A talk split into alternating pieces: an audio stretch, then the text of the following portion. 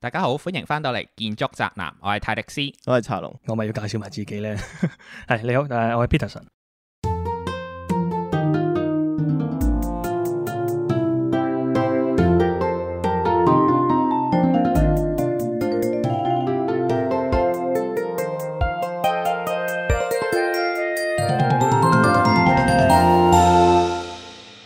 咁我今日咧就請到我以前嘅同事 Peterson 嚟做嘉賓啦。啊以我所知咧，佢就轉咗入大學入面做。嗯，其實我哋應該有唔少嘅聽眾咧都讀過大專院校，甚至有啲咧而家可能係大學生嚟嘅添。嗯，但係對於大學係點樣起出嚟呢？其實可能都蒙查查。咁就趁今日呢個機會呢，可以同 Peterson 傾下大學呢個 topic 啊。咁大學咁大啦，Peterson 你其實係做邊個 department 嘅呢？嗯，咁既然都係建築出身咧，自然就會係喺建築嗰個 department 啦。香港啲大學咧，即係以我嗰間為例啦，其實係有成四千人以上嘅員工嘅。哇，咁多？唔係你講緊 overall 成個啊，成個大學係所有 staff。唔計埋教師，誒呃咁計埋哦嘅，總之呢間大學出糧嘅人數咧係有 OK 四千人以上嘅。咁我點知咧？就因為佢新年派嗰啲抽獎券嘅時候，個 number 係上到 四千，咁多咁所以咧，咁大間學校咩 department 都有，你講得出都有其實。哦嗯，咁我自然就係去咗發展部門啦。嗯你大家都知道香港啲大學而家都幾大興土木下嘅，基本上間間學校咧都會有個 campus development office 嗯嘅物體。咁、我都唔例外啦，咁就喺嗰度做啦。但係咁喺你呢間大學入邊 campus 相關嘅部門有幾多個咧？除咗你嗰個發展嗰個之外，嗱，你講直接有關係，其實得兩個嘅係啫。一個就係我哋叫做起大樓嘅部門啦嗯。係咁任何新 project，咁我哋管晒嘅。嗯咁 A and A project 都我哋管晒嘅。係咁另外就係我哋有兩個保養部，你想起嘢啊、維修啊、加嘢咧，就係揾呢兩個多嘅。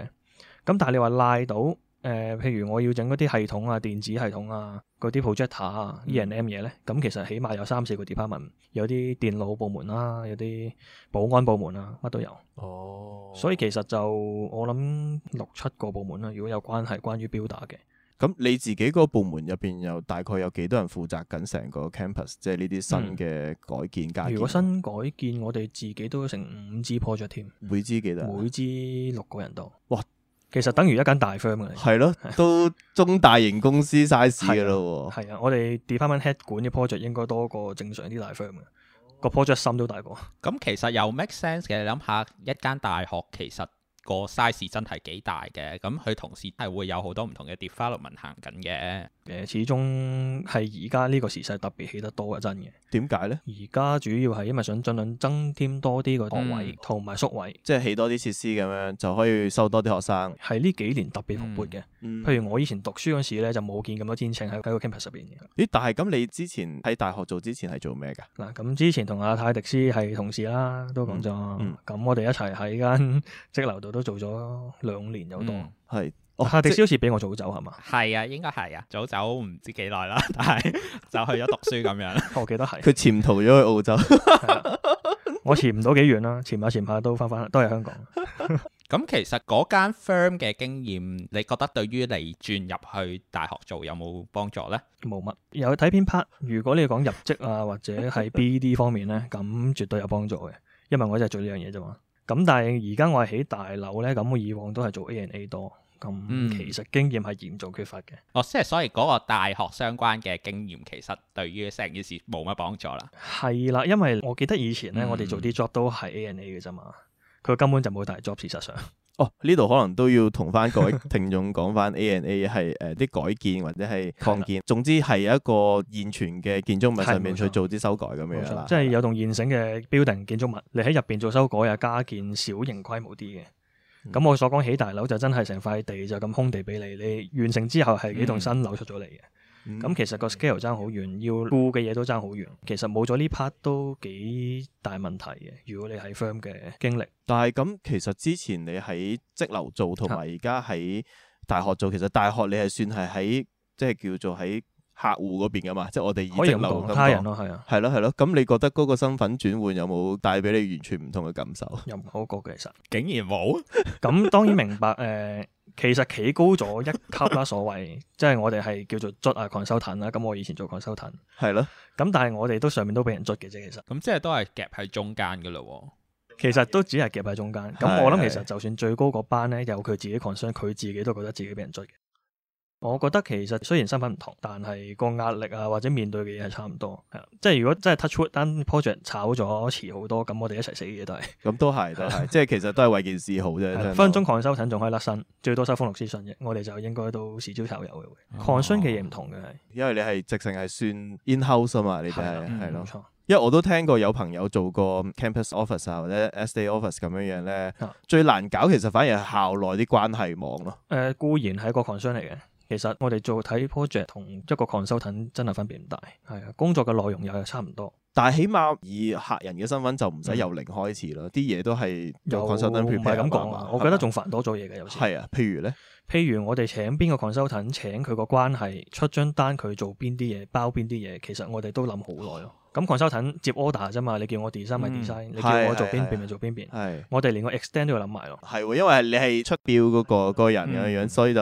係啦，冇錯。咁我哋出和咗咧，咁就好大鑊嘅，但係咁係咪即係完全係冇 third party 去幫手，完全係靠你哋？都冇啦，靠我哋自己 department 啲人自己嘅經驗咯。咁你哋 department 入邊咪唔止係好似你咁樣建築背景，即係會有啲測量啊，係咯，有 surveyor 啦，有 BS 啦，A&M 啦，甚至即係以前做過警察啲警司都有嚟嘅，即係保安部嗰啲。咁你而家喺呢間大學做咗幾年啊？哦，我由一八年尾做到而家啦，兩年鬆啲啦。哦，咁其實都跟咗唔少嘢嘅喎，咁應該都嗱 A&A 就叫做有兩三單咯，咁、嗯起大樓其實就有排起嘅，起到二三年就最快嗰單都第一入職就已經開始準備呢呢單嘢 叫。做係準備咯。誒、嗯我哋係由諗請邊個去到有篩選啦，啊去到真係出單請咧，都搞成三個月。誒哎呢個都呢個都正常，我覺得。我諗啊呢個喺都大機正常構係正常嘅事嚟嘅，同大學攞嘅錢有部分係政府資助，有冇關係呢？有關係，絕對有關係。尤其你喺政府攞錢，要過立法會要成，係咯係咯係咯。咁準備嘅文件係多嘅。咁會唔會係變咗可能？因為我聽過有其他院校咧，可能係譬如嗯而而家今日誒、呃入紙申請嘅嘢咧，係講緊二三年先做嘅咯。哦，有冇隔嗯咁遠啊？咁又冇咁遠。咁今日開始入嘅嘢，我哋最遲都係講緊二二年啦。你講開始做、嗯做地基咯，係開始挖地斬樹嗰啲就好快做嘅其實。咁我哋有一單就特別啲係多啲 submission 嘢咧，直頭係要喺規劃處改用途、哦，改高度呢啲。咁有個 section sixteen 要入嗰啲好煩，其實有排搞，嗯係冇期嘅嗰樣嘢。但係點解需要即係唔會特登為咗唔麻煩而去喺嗰個現行嘅規例入邊去做咩？其實唔得，因為又係好矛盾地咧，佢嗰塊地咧，嗯如果你跟足佢現有嗰個契去做，係起唔出嘢嘅，係啦，哦，係好有趣嘅呢、個。咁你以前地契可能真係會有好多 limitation 喺度嘅，你始終嗯當年嘅大學嘅模式同而家就一定嗰個分別好大啦。嗰塊地咧一直都冇諗住俾你起樓用嘅，咁多年嚟佢係開咗山之後咧，就係一塊山地嚟嘅，其實即係類似係一啲綠化區綠化咁。直頭係綠化帶嚟嘅。哦咁、跟住城規會咧就好求其地轉咗落 GIC 啦，俾你起，嗯，但係佢入邊啲 clause 咧係完全亂嚟嘅，哦，係啦、咁我諗其實佢都 expect 你重新上去 section 嗯 sixteen 嘅。但係咁其實以大學去做申請嘅話，會唔會城規會嗰邊會鬆手啲咧？我諗會嘅，我諗比起私人發係展咯商係好咯好係多咯，，因為好似冇一個商業利益嘅牽涉啊嘛。對主要都係睇嗰個對周圍社區個 impact 咯。嗯，係，啊雖然城規會入邊嗰啲人都唔係專家 嚟。誒誒，cut 誒 cut cut 呢句 cut 呢句係唔知啊啦，講嘢要小心啲啊。係 誒唔關係啊係關係入我數嘅係啦。頭先泰斯你問話十年前同而家係咪有冇分別係嘛？你覺得大學即係 Peterson 你點睇呢樣嘢咧？ 十年前啊，咦咁啱啱好，其實我十年前就係 Year One 嘅時候就讀緊書。係咯，其實我哋就係啱啱好嗰個年期就係讀緊書嘛。係啊啦，個定位冇乜大分別。如果以我認識呢間，咁其他 U 我唔 comment 啦，嗯有啲我都唔熟。即係佢想追求嘅嘢，間 U 想要嘅嘢咧，一直都係想爭排位嘅，同埋係有嗯一直都有少少學店 feel 嘅。講真，香港有邊間唔係？嗱咁其實 我覺得。我覺得係好嚴重嘅一個現象嚟嘅，佢哋基本上係變成商業機構㗎啦，基本上。即係你覺得佢係向錢看嗰樣嘢係點樣體現到出嚟咧？主要嗰時係見到，譬如喺外地啊或者國內啲學生，明顯地啲學費咧係驚人好多啊。哦，即係學費上面體現。係啦，同埋見佢都已經係有啲 course 咧，影出嚟都相當之睇落係用嚟揾錢嘅，係啦、嗯即係讀完出嚟我都唔覺得有咩可以做嘅，有啲係但係就收到好貴咁樣。係學貴得好緊要。咁其實嗰時已經有少少，但係而家係變本加厲咗。係但係你覺得啲學生所追求嘅嘢都仲係諗住攞個 degree 就算啦，定係其實佢哋心態上有啲改變呢？講真，嗱，如果你問我，我一八年前就覺得係嘅，但係一九年後，我覺得開始有少少變嘅。啲社會事件發生之後，其實大家對未來嘅觀感都唔同咗嘅。嗯，我諗唔多唔少嗯有影響啲人讀 degree 個心態咯。以前就可能話或者揾份 pay 好啲嘅工，或者前嗯途好啲。而家可能就變成話 concern 快啲攞完張 shot 快啲閃，即係長遠留喺度嘅人，我諗唔多唔少係少咗嘅。嗱，當然我就冇辦法直接問啲學生啦，但係我見即係講廣東話嘅學生咧，明顯地係冇咁雀躍嘅，直頭嗯見面都少咗好多，都好似係已經有啲心灰意冷嘅感覺。唔好話個社會氣氛啦，係根本係即係大家都覺得呢度好似留唔到落去咁樣嘅感覺咯。甚至諷刺嘅係，我諗國內啲學生都係咁諗，嗯你，係好少見到職場有國內嘅人去做嘢嘅。係啊，其實係啊佢哋個個讀完書都係會走，嗯甚至乎唔係走翻國內添。好諷刺咯！全香港好似冇人肯留低咁咯，而家係所以某程度上啲人已經覺得呢個係一個跳板咁嘅形變式成咯係啦即係學校內嗰個環境係點，究竟佢過得開唔開心，反而已經係唔重要唔係啦。好重要嘅講真，比起十年前，哦咁真係有啲傷心喎。其實係幾 sad 嘅成件事。咁都成個城市都傷心啦。係而家佢咁樣瘋狂咁樣起教學樓啊，以一個比較商業嗯嘅模式起 building 咧，其實正正係食正晒佢哋呢班學生嘅心都態咯。係㗎，，即係佢唔需要一啲好少少嘅 space 去體驗生活。又唔係冇，但係嗰個 concern 就冇以前咁重咯。我相信，即嗯係個反而就係話我有幾多個 degree 俾人讀，每個 degree 收幾錢。嗯我諗呢個會係大學高層嘅 concern 咯。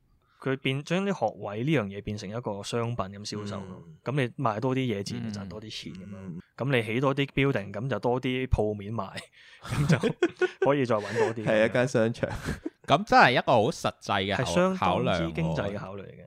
而家我見到嘅大學，點講呢？我自己揀大學嘅時候，環境其實係一個好大嘅原因嚟嚇嘅冇喎。錯嗯即係我會中意某間大學 campus 嘅 design，、好似啲人成日都話想揀中大，因為佢山城啊係啊嘛。冇錯，咁其實你覺得啲人會唔會仲係因為咁而去揀某間大學呢？即係佢可能嗰個公共空間做得好啲，我諗有嘅。譬如我哋呢啲真係有追求關於 design 或者環境嘅人，點都仲存在嘅。但係個 concern 肯定就滲咗其他嘢㗎啦，冇以前咁直接。我覺得呢間 U 靚就想去多啲咁樣，即係諗嘢諗多咗㗎啦。我相信而家呢一輩就唔會淨係純粹 concern 間學校個 campus 個環境，可能要 concern 埋未來嘅前途啊，個科點樣啊，即係佢諗呢啲嘢會諗多咗咯，比以前。但係去到大學時期，其實我都冇咁諗，反而頭先泰力斯講嗰樣嘢係我喺幼稚園升小學同埋小學升中學嘅時候，我有考慮呢樣嘢咯，即係個校園嘅嗰個設計啊，或者係嗰個外觀啊，會令到有啲咩感覺而揀嗰間學校咯。大學就真係冇喎。我小學升中學係諗附近有冇嘢食咯。 哦，咦，我我就反而感覺係，我唔覺得有得揀嘅，從頭到尾都 屋企有啲老人家啦，揀完你再讀噶啦嘛要。好彩係我爹哋媽咪係會帶我去行啊嘛。 哦，咁都好啲，我小學係教會學校係有一間教堂嘅喺我個區入邊，跟住我會話哇好似皇宮啊，所以就揀咗嗰間咯。哦，OK，跟住中學咧，就係因為個校園咧就係有誒好大嘅綠化空間嘅，咁亦都有少少即係叫做嗯古蹟，所以又係揀咗嗰間。但係咁即係跳翻翻嚟講嘅話，啊你你你自己覺得，雖然而家大學喺香港好似變咗學店咁啦，但係嗯，你自己心目中對於大學，你覺得應該個定位係點樣嘅？其實我覺得就現時咁嘅情況無可厚非嘅，大學咁做。嗯咁香港始終，我覺得唔係一個正正常嘅城市，好多嘢嗰啲諗法同外國可能好爭好遠。嗯即係好多外國麻省嗯理工咩都好，可能追求嘅係名譽或者我要個技術好先進，嗯或者好 artist 啲大學佢可能要求啲學者嗰啲文藝啊嗰啲成績要好，但係香港就變成個環境可能逼出嚟啦，大多數個方向都係向錢看同埋向排名看咯。嗯咁當然向排名看其實都係阿媽底係向錢看嘅，我覺得但係如果理想，你覺得係點呢？好難講。如果我做到大學嘅高層，可能都好似咁諗，即係都係睇環境。香港個氛圍就係會產生呢款大學。有時又我咁諗嘅，你好 idealistic 想間 U 好似 MIT 咁發展，咁你喺香港其實係會瞓街噶嘛，唔 work 嘅，嗯即係你可能人才方面又留唔到，係嗯，黑教授又揾唔到。所有嘢都要配合嘅，係啦真係我又唔會諗太多話我 ideal 嘅學校會係點樣樣，反而係點樣先生存到落去係個問題咯。但係如果我再功利少少去嗯問啦，而家喺大學入邊揸旗負責決定間學校行咩方向嗯啊，或者係用咩模式去教學啊，嗰班人係一班咩人嚟嘅？學者多， 學者學者多，但係又都好多係以前做生意嘅人，其實係同嗰啲香港啲生意佬好多來往嘅，肯定係。雖然話係教育機構啦，呢個大學，就算係澳洲嘅大學，其實佢都係以一個 business plan 嘅模式嗯嗯去做嘅，都要睇究竟你收唔收到錢，收唔收到啊生㗎嘛。但係好似喺香港喺 spatial 嘅競爭上就冇咁強勁咯。喺 Melbourne 會見到大學嘅 development 咧，互相競爭得好緊要嘅，嗯啊即係大家都嘗試去令到個 campus 係吸引個人、去吸學生咯。嗯你頭先講話香港 non-JUPAS 啊，或者係外地生個學費係高啦。咁、其實澳洲係更加誇張噶嘛，澳洲真係當一個 business 咁 run 噶嘛。run 得嚟嘅時候，相對地要投放翻資源落去啲 building 啊，或者係 open space 做得好咯。我我會覺得係土地問題咯，第一樣嘢已 經嗱，我諗睇 U 嘅啊九龍，我所講嗰三間咧就冇呢個咁嘅 luxury 噶啦，事實係咯， 已經 pack 到實一實，嗯你除咗向上搭咧冇乜揀噶啦。嗯反而嚟講咧，中大或者 UST 咧喺造景或者環境方面咧係相當理想嘅。嗯就算佢咁樣發展落去，其實即係未必係以競爭嘅心態嚟諗，但係佢都係會擺多啲資源喺呢方面咯。即係譬如我做附近嗰幾間就唔會咁樣諗啦，就反而我用晒地積佢，我用晒啲 GFA，橫掂個環境都冇乜得環境噶啦已經。你頭先話即係因為空間嘅限制啦，即係喺市區呢幾間就會搭上搭咁啦。咁嗯係啦，哦啊佢哋成立都有啲年份噶嘛。冇錯。嗰初頭起嗰啲會唔會係直情係成棟拆咗重建再起過嘅？有冇呢啲情況？成棟拆咗就冇咁嘅 plan 嘅，實在投資太大，同埋冇地方安置佢哋。係當年起落咧有個特色就係一大嚿喺個地下坐咗喺度嘅， 係咁入邊個容量係相當驚人嘅。哦，其實你無論點起新 building 都裝唔到舊呢棟 building 原本有嘅 capacity，係係。所以我諗就算佢想做，都最多分 phase 做咯。同埋基本上大學係應該係年終無休噶嘛，雖然而家係誒年終無休冇 virtual 錯 class 多啦，但係都要翻嘅，都啲人都要翻工噶嘛，所以就冇得話一下就懟冧一間咁樣。困難我諗係唔可行嘅直頭，嗯，喺現階段嚇。就反而就係 CU 同埋 USC 就咁多佢啲哋就地方咁樣樣。好多好多 manufacture 係啊 space 嘅係啊。係啊佢係散落山頭咁樣樣。係啦，打散就好處理好多嘅。嗯如果你講長遠發展咧，咁頭先你就講到一啲係分佈嗰個問題啦，除咗即係 building 分佈之外，其實 building type、嗯大家知道會有教學樓啦，之後有 canteen 啦等等嘅嘢啦，咁會唔會有一啲新嘅 typology 係走咗出嚟啊？即係啲學生想要嘅嘢係呢幾年先出現嘅呢咧。幾年先出現就冇嘅。如果你講香港啦，近呢幾年其實大學最出名都係有即係幾個叫 Starkitect 出嗰幾個嘅 design，、嗯其實都係個 envelope 比較怪啲咁解嘅啫。Deep in the core 啊佢都只不過係課室嚟嘅，嗯，即係佢入邊有嗰啲 content，我諗咁多年嚟其實冇乜點變過。因為其實我會見到 Melbourne 而家係誒多咗好多奇怪嘅空間走咗出嚟嘅，譬如係 RMIT 近排就起咗一啲係類似 gaming pod 嘅 Game 嘢， pod 係真係俾人去打機嘅。啊咁好開心 啊！係啊，所以好神奇嘅，嗯會有啲好古怪嘅嘢走出嚟嘅。 gaming pod 咁佢其實都係起咗一個房出嚟，然之後擺嗰嚿嘢落去俾人打機啫，係嘛？定係直直成成個空間唔同咗先？佢成個空間其實係走一個叫做 academic street 嘅嘢嚟嘅。香港其實都有叫 academic street 嘅，但係佢係更加通透橫向嘅空間咯。咁之後有好多係玻璃嘅房咯，嗯咁、你可以睇到入面做乜嘅。嗯咁佢有 career 啊 pod 啊，咁之嗯後有好多活動哦喺成條街度係進行嚇，你係睇得到嘅，而你亦都可以隨時走入去參與嘅嗯。所以嗰個用空間嘅模式係有突破咯，見到係。嗯但不過講起呢樣嘢，我又會想問就係啱啱過去呢一年就基本上肺炎關係，大學都停過幾次課啊，係嗯一個禮拜有一半堂都係喺網上上啊，冇錯，即係有冇啲咩即係想改變咧喺呢方面？冇乜。我見到其實都係 expect 當個疫情完咗之後一切如常噶啦。哦，嗯就唔會話打算呢次過之後會有啲咩大轉變。而家都係被逼嘅啫。咁會會唔會就話以前諗住有學生會翻嚟，咁所以就起啲新嘢都可能會同啲學生講解下。而家可能直情話諗住學生唔翻嚟就哎起就算啦咁都樣。會做下樣諮詢下 嘅，係咁當然係做樣噶啦。其實佢自己內定咗好多嘢，係咁啊！但係咁都會有學生出席噶嘛？如果你咁講嘅話，係嘅。我見到譬如啲 U 開一間新嘅 building，係其實學生雖然係有份提出意見嘅，但係我睇落其實大學嘅 concern 係唔會 address 呢啲意見咯。講真，但係佢 informant 嘅時間係大概係咩時間呢？通常係 inception 嗰時啦，我諗 first stage 哦 design 或者 detail design 都會有一次嘅。我覺得係會似個 presentation 多過似個 consultation 咯，即係話我話俾你聽，我而家要起呢啲嘢㗎啦，完。哦，即係其實已經係可能有一個基本嘅 design 走出嚟，係 brief 大家之後睇有冇反應，而唔係行咗 workshop 先嘅。我諗 workshop 反而會係同校內 department 講會緊要多過學生，即係 department 哦，我呢個 building 誒、金融系嘅，或者係建築系嘅，你要啲咩嘢？要幾大間房，幾多部電腦，嗯，咁我就幫你搞。咁學生係冇 say 嘅，喺我嘅經驗之中，但係有冇出現過一啲係小故事，係有人係極力反對啊，或者係點樣，就係出現咗一個好難搞嘅狀況啊咧？有就有嘅，但係細 scale 啲咯。通常同 building 起得出嚟呢，咁大家都好欣然接受地入去做嘢嘅。嗯，咁我就聽過啦，我嗰度 project team 咧發生過一個小插曲幾有趣嘅。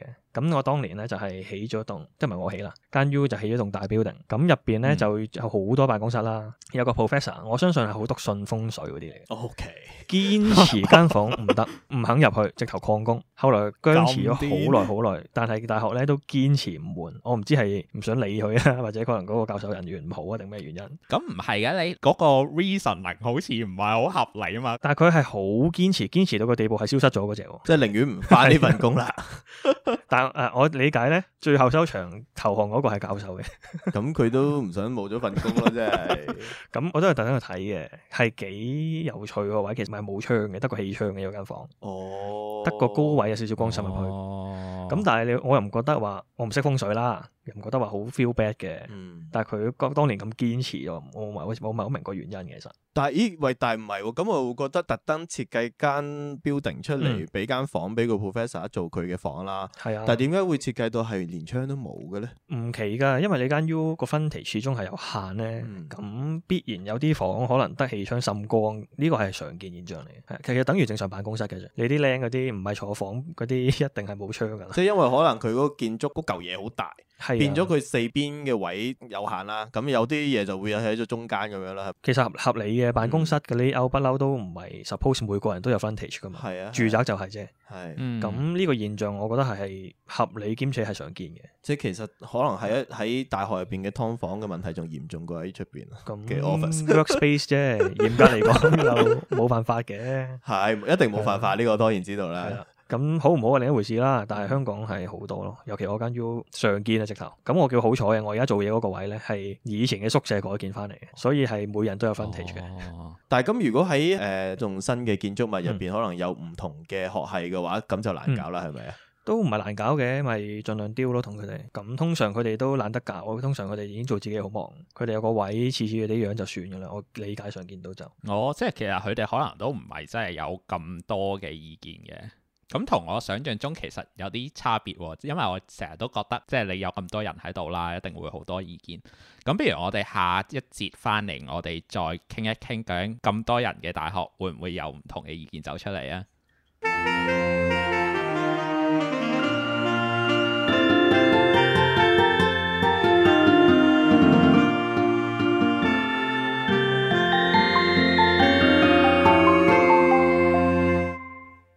好啦，咁上一節誒、呃都同 Peterson 傾咗有唔同喺大學入邊做 project 嘅一啲經驗啦。咁頭先講到就話，即係持份者咁多，究竟中間嗰種回旋空間喺你哋夾心階層係點樣樣去擺平唔同嘅學系啊，或者係教職員咁樣？其實都係同佢哋開 workshop 多。譬如我哋都做緊宿舍嘅，嗯咁、就同我哋嘅嗯 student resident office 都開好多會嘅。主要係理解佢哋 operation 上有咩要求，嗯每間房佢哋 typical 你 out 要啲乜嘢，有啲乜嘢係一定唔準備嘅，嗯有邊啲佢係想要嘅，咁我哋盡量就幫佢哋做咯。嗯都係盡量嘅啫。我理解好多都 fulfill 唔到嘅，其實你頭先講 student residence office 咧係 staff 嗰邊，即係營運成個宿舍嘅。營運者嘅咋，學生係淨係負責住嘅咋，係啦，唔會講太多嘢。因為我其實本身就想問，其實學生有冇要求話佢想要咩 space 咧？有冇聽過啲咁樣嘅要求咧？定係其實全部都冇 say 嘅咧？我見咧就連諮詢都懶得做嘅，我哋嗰個 department 係冇機會有 say 啊，泰力斯。 好慘喎，冇聲出嘅，我未見過有任何學生出聲啦。首先係冇嘅，係啦。係咁我哋唯一丟嘅都只係 department 嘅啫。會唔會佢係自己內部其實係有做 survey 啊定點樣？咁我肯定有少少嘅，即係唔會完全 blind 咁樣就去做。咁學生佢哋自己點丟，可能佢哋自己會有 survey 啊，會有會有啲 workshop 同啲學生做。咁、嗯我相信都有嘅，嗯唔會完全冇嘅。嗯，我哋就可能間接會知咯，變成。嗯，咁但係有幾多真係上到嚟學生講嘅嘢，上到嚟我諗可能得翻幾個 percent、幾十 percent 咁 咯。係。即係最後住嗰個而家冇粉絲啦，咁我、嗯我都擺埋一邊啊，因為誒、呃 Peterson 你係建築嗯背景啦，係咁、你係有有設計上面要求，雖然當然翻份工可能係有其他限制啦，嗯你會唔會有經驗就係試過你覺得嗰樣嘢都真係設計出嚟好唔 make sense 嘅，但係最後都冇辦法改變呢個事實咧？都有㗎 A and A。係嗱，我之前都做過單係 interior 嘅，嗯純粹係內部做咗裝修嘅啫。 係，咁其實成單 project 我本身就覺得唔應該 做嘅。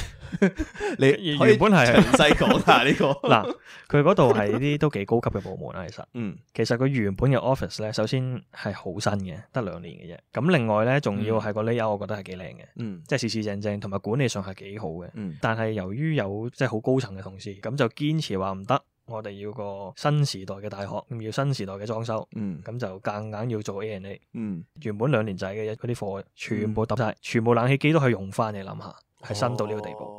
我哋咪夾硬揼晒佢，重新起過個咯。但係我收到嘅 complain 係都嘅，即係佢話寧願唔好做，啊個個都話寧願唔好 做。design 上我都覺得係真係麻麻地係嘅。以前我 layout 咧就係方便管理，即係以前係兩個 department 共用一個 office，嗯，咁全部啲嘢可以 share 咧，其實就好好多。係，而家佢咁樣夾硬做完出嚟咧，就分翻開兩個，哦，啲走廊又 cut 斷晒啊，啲 pantry 又分翻開兩個嗯，全部嘢都好唔 efficient。變咗就仲仲逼咗喎。如果你咁講嘅話，細咗其實就唔係細咗，因為佢以前好多空位係真嘅，即嗯係可能個樣好睇咗，用落可能仲衰咗咯。但係呢個我又有啲功利嘅嘢要問。咁兩年貨仔嘅裝修嗰啲錢係咪即係納税人嘅錢嚟嘅？係。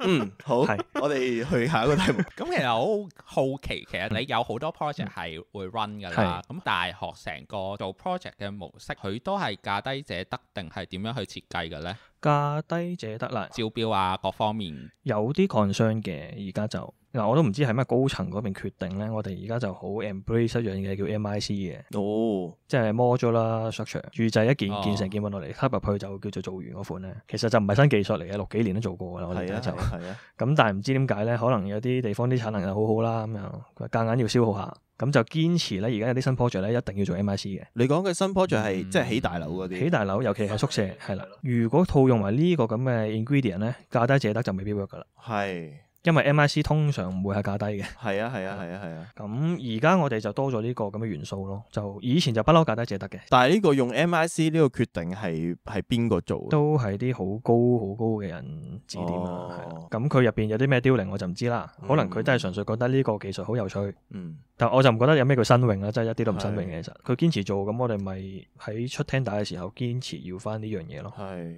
咁其實有啲走火入魔嘅，哦可以提一提。我哋啲 project 咧，即係 MIC 呢樣嘢，其實我覺得係適合做宿舍啦，OK 嘅。係啊，因為 MIC 嘅好處咧，嗯其實就係你嗰個裝修個 quality 可以控制得好啲，嗯即係唔使俾啲泥水佬喺現場亂搞一通，搞到啲裝修污穢穢咁樣。嗯呢個係最好嘅益處就係你啲地板嚟到又靚嘅，嗯啲牆嚟到又靚嘅，嗯你有個櫃裝到好靚，擺到過嗯嗯嚟嗯就即刻用得，做好晒呢啲係就好處調過嚟成個咁係啦樣噶嘛，係咯。 make sense 嘅，嗯即係所以你做宿舍，我覺得合理。但係而家係走火入魔到一個地步咧，我哋做 office 都要 做 MIC 嘅，係啦，咁我覺得都幾匪夷所思嘅。嗯 office 係好似頭先咁講係 professor 嘅 office 一間間咁啊，佢唔定係係 open plan 都 Open plan 都 MIC？係啦，咁結論就係佢再唔係 open plan 噶啦，到時。即係佢唔係 standard 㗎哦咯喎。會有啊好多支 column 叉住喺中間㗎啦，到時，因為佢一個個櫃咧有四隻腳㗎嘛，哦係咯係咯。勁多住喺個啊 open Oh office 度。 my god！嗱， 呢個係唔 make sense 嘅。咁我又想問，即係呢啲係極高層嘅一個方針啦，即冇錯係完全係冇一個制衡嘅辦法噶咯。跟住佢話乜就乜咁滯噶咯。咁滯㗎啦，冇錯。即係除非你話喂貴好多啊，或者我哋啲 department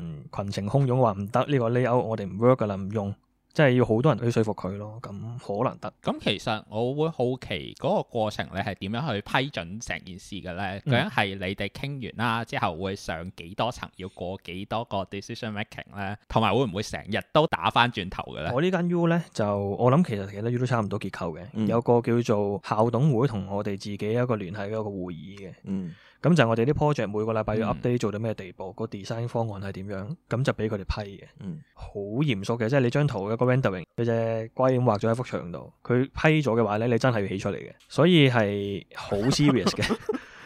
咁係咁運作咯，即係我哋同高層嘅運作嗯就係、哦，我哋不停咁做 presentation，佢哋就不停咁批咯，咁都會有彈翻落嚟嘅時候嘅，嗯即係都會有意見嘅。咁但係我理解佢意見主要都係 cost 咯，即係話哦，我唔想做多餘嘅消費，哦，明明呢幅牆一百萬搞掂，我唔要做二百萬咁咯。明明可能鋪石嘅變成嘅做 cladding 算啦咁咯。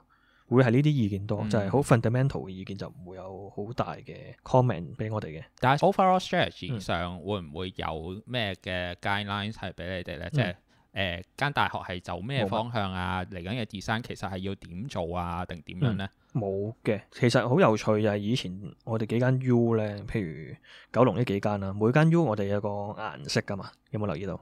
嗯紅隧口嗰間就真係紅色噶嘛，咁、嗯另外幾間就唔同顏色啦。嗯你會留意到咧，佢當初 Day One Design 嗰啲 building 咧係都幾貼切嗰隻顏色㗎。係啊係啊係啊，有我個唔知統一係嘅應該唔色係系有㗎合嘛係個真係個 design concern 嚟嘅，我理係啊解。咁但係我想講嗯到而家咧，已經係使到一乾二淨噶啦。咁話唔使理㗎，唔使理㗎，你做乜嘢你自己決定得㗎啦。咁咯會係，甚至啲 consultant 都問我哋：，喂，你哋係咪有啲傳統嘅顏色或者啲 film 要跟嘅咧？冇㗎，冇㗎，照去照去咁樣嘅。咁搞啊我覺得係好可惜啊笑嘅，其實。因為其實當佢冇乜 strategy 嘅時候，咁真係會亂七八糟嘅喎。咁現實都係啊，你會見到呢幾年啲 campus 都開始真係亂七八糟嘅，所以。我本身以為咧，即係你哋喺出標去揾 design 嗯嘅時候，除咗價錢之外，喺 design 能力啊，或者係佢究竟新唔新穎嗯啊，上面其實係會有要求。嗱，我哋我都有做呢個叫做批 tender 嘅過程。譬如我哋起棟新樓，咁我哋請 consultant 之前咧就出 UI 啦，咁就叫喂幾間大嘅 firm，不如你睇下有冇興趣做。嗯咁就叫佢佢哋入啲叫做 technical submission 嘅，你 propose 點樣做？嗯，咁我哋係會睇嘅，會因此有少少評分，但係我諗得五 percent 到嘅啫個分。五 percent 我諗一大半係講個 cost。真係好低咯。咁同埋最有趣咧，就係通常真係報判咗俾佢鬧檔，咁佢原本嗰個 scheme 咧都可以推倒重來嘅，其實係冇意思嘅。誒誒邊個推到啊？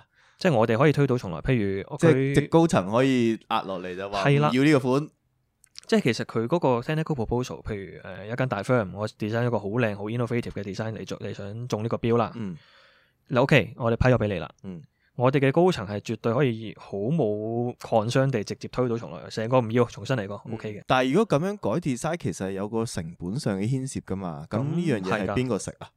consultant 食噶啦，哦，因為佢煲水煲成咗，咁係佢自己食咗噶啦呢度。即係嗰嗯啲人力同時間其實就浪費晒喺呢啲咁樣嘅。我諗香港建築業好多好多人力同時間都浪費咗喺呢啲地方度，係冇辦法。咁真係好悲哀嘅係呢啊樣嘢。但係其實大學即係除咗咁樣出標揾人嗯去入 tender 之外咧，會唔會有行 competition 咧？唔會，係完全冇嘅。即係完全冇試過用比賽嘅形式去揾一個設計嘅。冇，未試過。其實好可惜一樣嘢咧，我哋香港建築係即係唔係叫好好，但係都唔係叫差啦。講真，我覺得嗯有幾間 U、CU 好、ConU 好，嗯嗯咁其實佢哋啲學生唔多唔少都有啲好好 idea，嗯但係我哋係未聽過，完全一次都未聽過話 involve 佢哋去做任何嘅 design，或者 critic 嗰啲 design 啊，或者嗯幫手做 r e t o 啊之類，嗯，完全冇嘅，一單都冇。其實係好浪費。即係其實校內有好多機會噶嘛。呢樣嘢係，啊，因為其實我就覺得好奇怪咯呢呢件事。誒呃喺、Melbourne 其實各個大學咧，佢都會嘗試揾一啲即係最先進或者係最有創意嘅人係做 design。係我相信係想 stand out 啲個 design 係嘛，可以有趣啲，提高個競爭力。一嚟啦，二嚟就係佢哋會嘗試一 involve 自己嘅教授啊，去做一單嗯 project 咯。咁佢除咗一啲大樓嘅 project 之外，佢會開好多係細型嘅，可能真係做一個 pavilion 係咁樣嘅。咁變咗你可能五個人嘅細 firm，一啲其他學校嘅嗯教授都會嚟接噶嘛。咁你咪可以有一啲實驗性嘅嘢可以喺冇間錯學校入面出現咯。係咯，嗰幾間學校都叫有設計系或者建築系喺入邊啦。嗯咁入邊佢哋嗰啲教授啊，或者學生啊，即係完全對於校園入邊新嘅建築或者新嘅裝修，完全冇表達過任何嘅意見嘅。當然有表達意見，其實你用個 building 就當然有意見㗎啦。係啦係啦咁傳唔傳到上去係完全冇㗎咯，我理解就。即係連嗰個設計學系可能院長啊，或者係嗰個系教授負責人都冇得上傳到呢啲意思啊。嗱，誒、中大同 con U 我唔敢講啦，嗯因為我冇做過。嗯但係其他有建築系嘅呢，我理解係冇傳唔到上去嘅。呢樣嘢真係，咁其實當然係有 comment 嘅。咁係譬如我以前讀書嗰時啦，嗯我可以講埋就係喺 CMC 嗰邊，嗯咁就係喺歌和老街嗯 Daniel Libeskind 嗰度，嗯嗯個形狀都幾畸形嗰度。嗯嗯嗯咁其實大家都有相當多意見嘅，嗰、個 layout 咧，嗰埲牆係啱啱好九十二度嘅，個鴨架角係九十係啦。度，咁咧你擺喺台嘅時候咧，就每隔幾步咧就會多條罅出嚟， 嗯嗯咁係用唔到嘅。嗯跟住仲有間房咧最正，佢係八樓咧最高嗰層，你知嗰棟嘢個頂係斜噶嘛？嗯咁佢最高個位咧，其實起碼要擔台嗰啲，我諗唔梯都唔得啦，係要升降台先上到去裝燈嘅。嗯咁大學嘅處理方法就係唔好裝燈，咁結果係冇燈嘅。 咁佢點處理咧？就我哋每人送一盞台燈俾我哋，叫我哋用。係啦，咁但係個地蘇咧又係嗰啲擺位又係錯嘅，就係、搞到亂七八糟一塌糊塗。但係呢個問題，當年你讀嗰陣時喺嗰度啦嚇，但係而家你就負責即係呢個發展呢邊，嚇咁你就會發覺，咁其實個問題未必係學校方面嘅喎，因為唔係應該有個本地嘅建築師去將呢啲大師嘅設計去化翻符合翻本地規矩嘅。嗰個原意可能都係咁嘅，但係真係做落咧，始終我哋冇 user 咁貼身啊，嗯我哋比較離地。嗯，嗯如果我哋完全唔去接觸啲學生咧，其實呢啲情況 eventually 都係一定發生。咁會唔會因為你過往讀嗰陣時有呢個經驗啦？雖然都係夾喺中間㗎啦，而家，但係會嘗試建議下，或者可能我哋去多啲問下學生咁樣樣，提出呢啲意見咁樣樣咧。都無能為力。咁當然我嗰個 case 就 extreme 嘅，即係嗰棟 building 咁嘅形態咧，我諗而家就少做噶啦。係係係，而家 so far 啲 building 都係方方正正咧，咁特殊嘅問題出現機會就低啲嘅。但係嗰座好似，如果以香港嘅大學嚟講，算係差唔多係第一座請名師去設計嘅 building。冇，錯，係第一座，嗯係第一座。因為我記得我哋嗰陣時讀書嘅時候，我哋有入去參觀過嘅，係啱啱開嘅。咁已經見到個白牆係污糟晒㗎啦係，一定會做係未未開始正式用已經係污糟晒咯。你講外牆係咪？唔係入入面咯邊，固然啦，入邊一定啦，啊但係外牆都好多眼淚痕啦嘛，已經。其實你呢個咧都可以講講嘅。Daniel Libeskind，你留意到佢啲 design 咧係唔會做批盪油油嘅外牆，永遠都係啊，全部佢係永遠都 clear 定㗎。嗯，後來係因為呢間 U 就相當之 concern 個價錢咧， 就決定唔再做 cladding。原本個 design 係 cladding 嚟嘅，結果哦 cut 咗 budget 之後就變咗油油啦。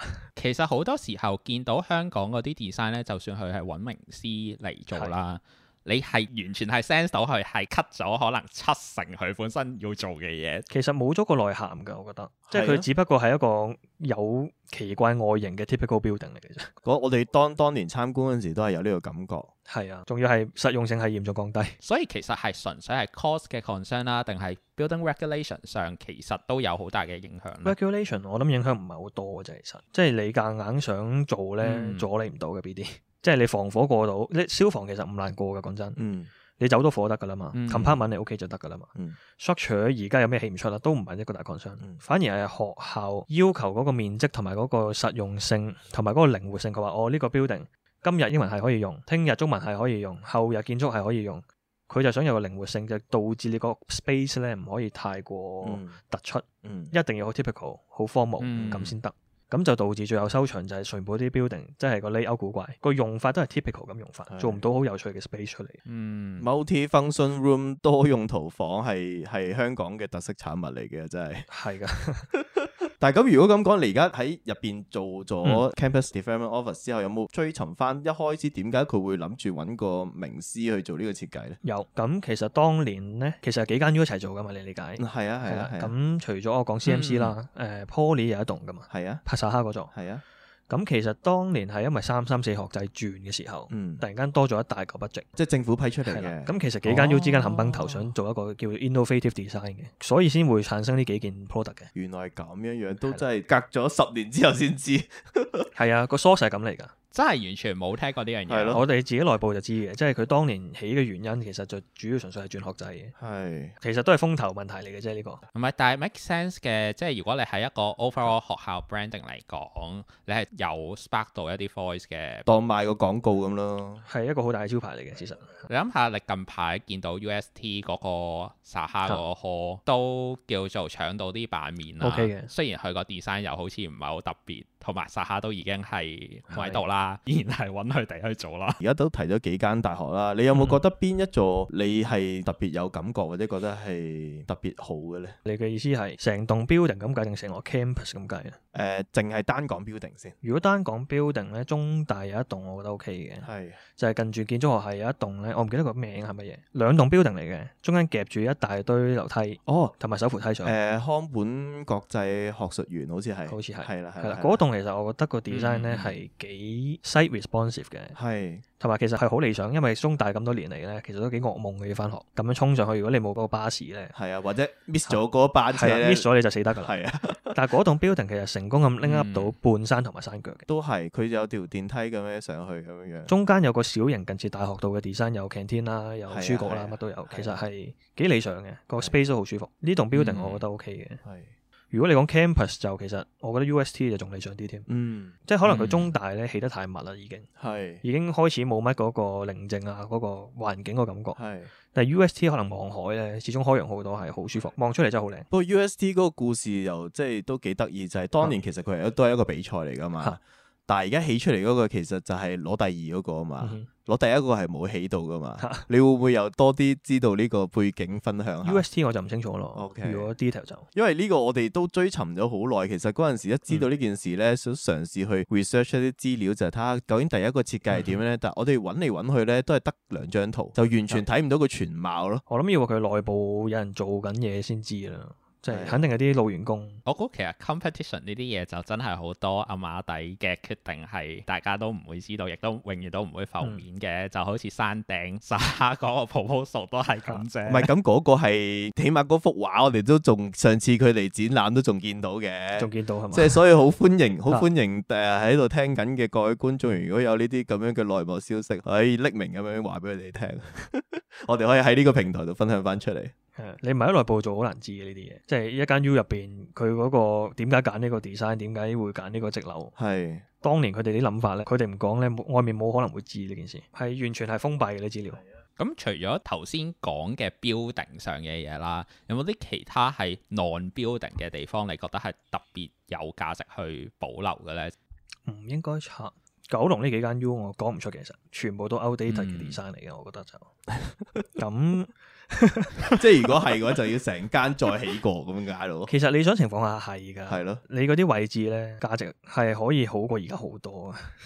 而家佢係好唔 optimise 嘅啲 design，全部都係插針起樓咁。九龍呢幾間 U 咁調轉頭問啦，你有冇特別想拆嘅嘢？咁又有嘅，當然好多嘅，即係都係嗰句誒、九龍呢幾間 U 一大餅嘅 design 咧，其實係係好唔理想啊！我覺得嚴重棘住未來嘅腳步。即係你間 U，如果你細神劈頭就話哦，我唔發展啦，我以後係咁多啦，唔再加建，咁 OK 嘅。嗯，但係如果你要嘅話咧，其實係嗰個 building 反而導致你係再冇辦法再加建任何嘢。嗯你想喺上面搭多一層都唔得。個原因係因為本身個結構做唔到新嘅嘢上。係啊，佢嗰時係計到好盡㗎啦，已經。係其實我想講係，譬如你誒、呃嗯九龍塘 CTU 咁計咧，誒、或者可能 Poly 咁計，下面可能好似係冇裝㗎，哦，即係佢冇佢係嗯腳嘅。 full foundation 嚟㗎。哦，即係成你嚿嘢 sit 喺上面嘅。係佢因為夠大嚿咧，一旦沉降都可以成間 campus 一齊 share，係所以以先用到呢個 design。咁但係咪正正呢個原因，你冇辦法可以好大型咁樣加建咯？有幾間 U 都係咁做㗎嗯原來係咁 UST 舊樣 building 都係。即係好似即係而家照我哋咁樣想象，我哋形象化啲嚟講就係、誒、好似成個蛋糕咁樣樣起喺啊係啦上上邊咁樣樣。因為個底夠闊咧，係佢就可以唔需要做到摸摸石呢個動作。但係變相係咪就係你想喺上面拆，可能拆一半都未必係得 OK 嘅。即係佢成個 foundation 係一個完整嘅 system 嚟嘅。係因為個蛋糕個頂就淋字字，嗯你就唔可以插好多蠟燭喺上面啦，係啦咁樣樣嘅意思啦。咁如果你呢啲咁嘅 design，我覺得咪就係過時咯。即係當年可能個諗法，哦，可能平啦，係啊或者佢嗰時覺得廿年內都唔會 expand 㗎啦，嗯冇所謂。係咁大係遺憾地廿年已經過 咗啦嘛。咁如果未來要發展嘅話，就係一個好大嘅絆腳石咯。呢啲係咁，但係如果我當而家撇除所有因素，錢啊，或者係技術啊，或者係誒、用緊啊，即係我當你俾個機會重新嚟過嘅話，你會點樣樣去即係考慮嗰個設計咧？我諗，如果而家啦，俾我做大學嘅高層啊。係啦，要發展的話咧，一定係用 cluster 嘅方式做，嗯即係唔會話一個大 building 就通晒。Con U 嗰款近似大學嗯道、或者啱啱啊泰迪斯講嗰款，可能喺 Melbourne 有款叫大學道嘅 design 啊嘛嗯嗯嗰啲都可以考慮嘅，即係一個大嘅 circulation space 或者 open space link up 晒啲 building，咁你啲 building 之間咪各自為政咯。嗯如果你要一棟要 tear down，咁都唔係好大問題。咁即係你想象中嗯硬件上就係一嚿嚿咁樣樣分開起啦。咁軟件上咧，你覺嗯得大學未來可以行咩方向咧？軟件上嗱，而家睇香港就，我覺得係問題就係話大家太睇錢啦，其實。嗯咁你同 building 起落咧，嗯又係講緊個經濟效益，又係講嗰個實用面嗯積，即係你講緊 open space 啊，或者 space quality 係完全冇乜點考慮嘅。嗯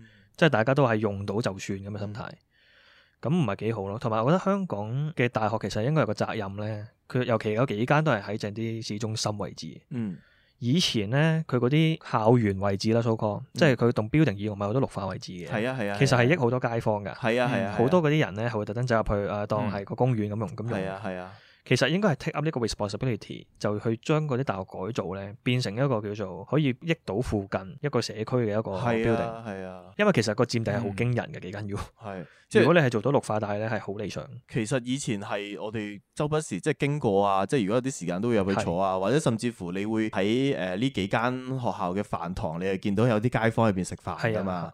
但係即係近幾年，嗯嗯即係唔好話因為過去呢一年半咁樣嘅時間，所以好多校園就封咗，嗯教職員或者學生就入到去啦。後尾發覺啲飯堂係唔俾外人入㗎嘛。當然你話佔用咗學生使用嘅時間，但係其實只不過係一個 management 嘅問題啫，都唔需要一刀切咯。我覺得而家就難㗎啦，始終一九年之後就全部大學都起晒萬里長城㗎啦，係啦。